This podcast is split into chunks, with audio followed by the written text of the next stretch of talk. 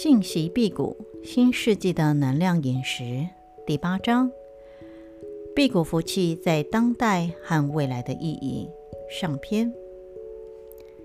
辟谷福气是一种自然的状态，不仅促进个人健康及灵性发展，也能提升整个人类的意识。人们改成吃素，并从宇宙中吸取滋养，这种转变体现出对动物作为生命共同体的尊重，减轻对环境和自然资源的压力。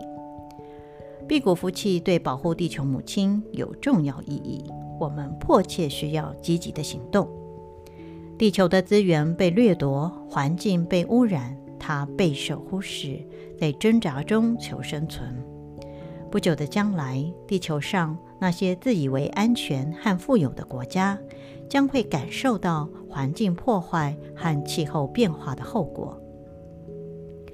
人类被毫无节制的贪欲驱使，无所顾忌且无知地对待大自然，造成了这种结果。源于宇宙的辟谷能量，帮助每个人重新接近宇宙，它是我们所有力量的源头。重建对自然和众生的尊重，进而获得全面的身心健康。对人类来说，辟谷是一次机会，使我们平和的生活，有利于保护地球资源，改善人类的生存能力，有助于人类的进化。辟谷福气对地球与人类的意义。你想改变社会，就先改变自己。圣雄甘地。如是说，这位印度和平与自由的斗士在几十年前说过的话，至今仍深具意义。联合国气候大会上，一些国家的消极态度，也明确反映了气候问题的迫切性。前联合国总秘书长潘基文于二零一三年在华沙举行的联合国大会开幕前夕，竭力呼吁所有参与国。全球暖化已经成为人类的生存问题。即使潘基文态度明确，现实情况如此严峻，与会的一百九十多个国家中，仍有些国家没有对暖化危机表示出负责的态度。二零一三年气候大会的结果与前些年一样，令人失望。华沙大会只促成了非常小范围内的妥协。并没有一致、坚决且快速地在政治高度上对改善气候和环境保护达成协议。等到二零一五年时，才以书面协议确定大量减少废气排放，并且到二零二零年才开始实行。虽然这种行为的后果会摧毁自身的生存基础，大部分工业国及发展中国家。仍明确的是，短期经济目标优先于长期生态平衡的保持。如果说在国家政治层面没有积极作为的话，那么个人行为就变得十分重要。个人的力量远比我们以为的要强大许多。把辟谷福气作为生活方式，是我们能够对保护地球做出的重要贡献。以身作则。爱自己，爱地球，爱众生，这是意识改变的第一步，而且是深刻的一步。与此相关的是，我们要思考如下的问题：食物从何而来？它们是如何生产的？我吃什么要付出什么代价呢？自然灾难越来越常发生，破坏的规模也越来越大。灾害的主要原因是极端气候所造成，人类排放大量废气，加速破坏臭氧层，加剧了气候的变化。二氧化碳大量排放导致气候破坏，大部分是生产食物所造成。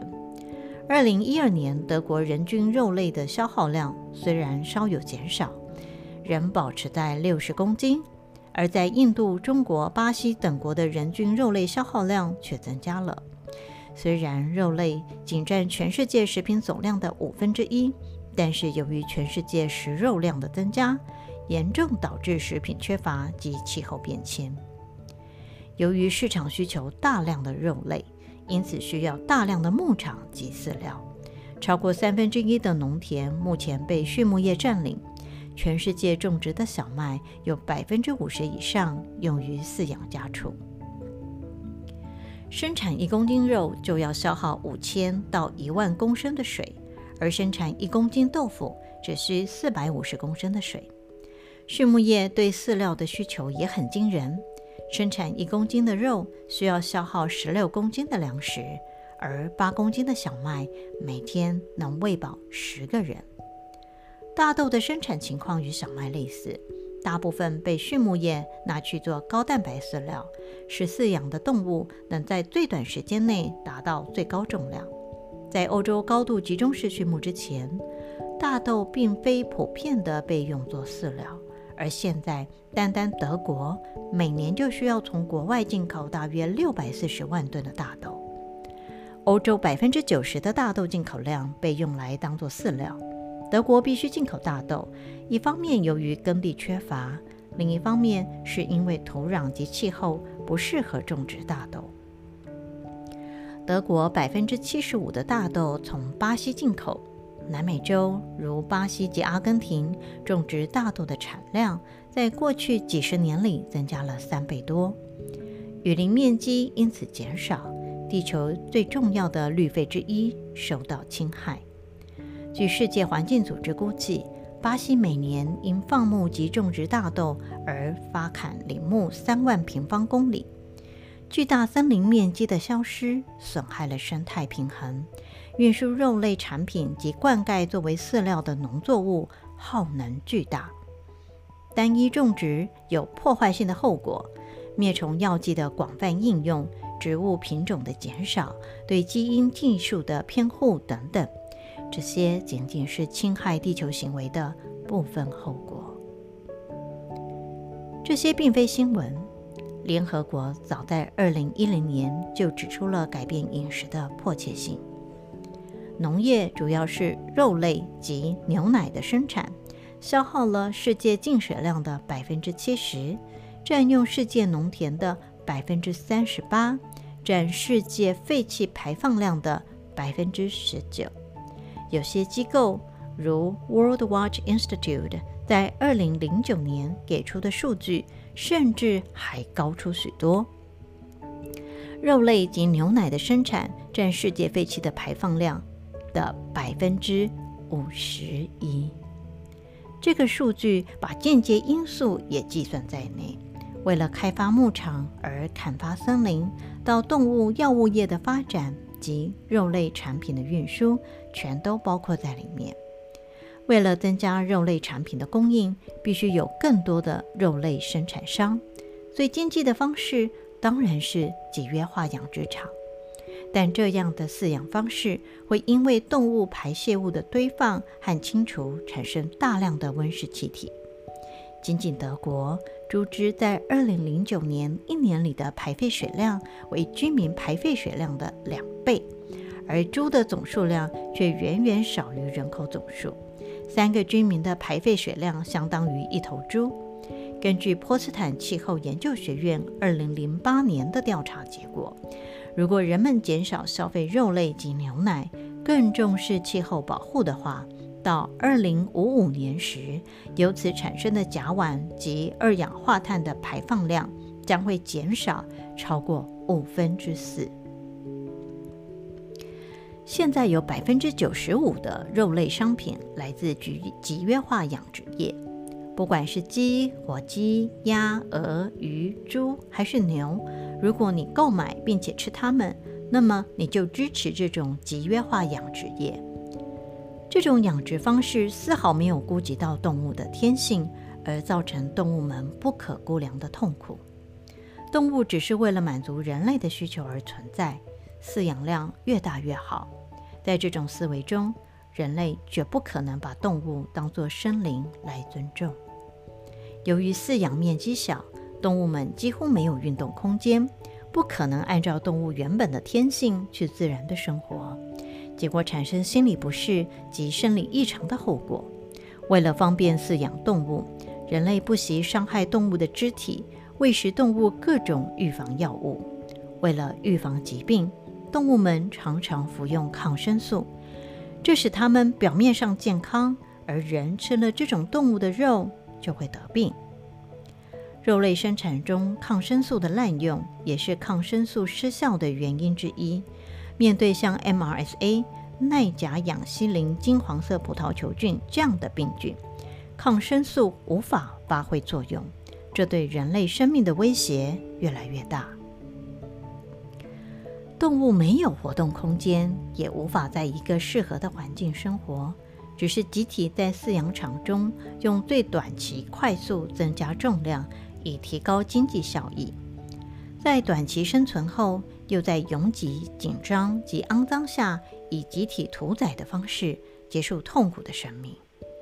即使是以有机食物养殖的动物，虽然方式比较自然，却同样以此类方式被结束生命。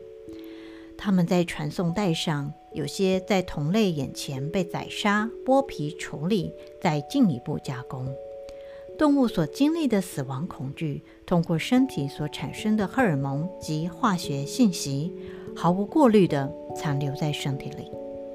我们怎能确定吃到的只是蛋白质和营养，却不含有那被折磨的生灵所留下的恐惧与害怕呢？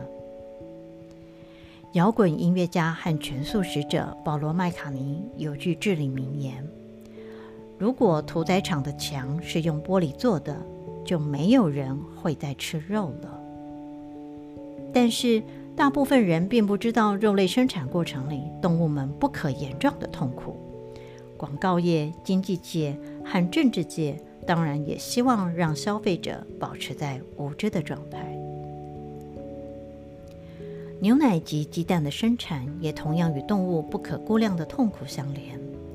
乳牛必须一直怀孕，并保持在哺乳期状态中才会产奶。小牛则在出生不久就与母牛分开，因为人要喝牛的奶。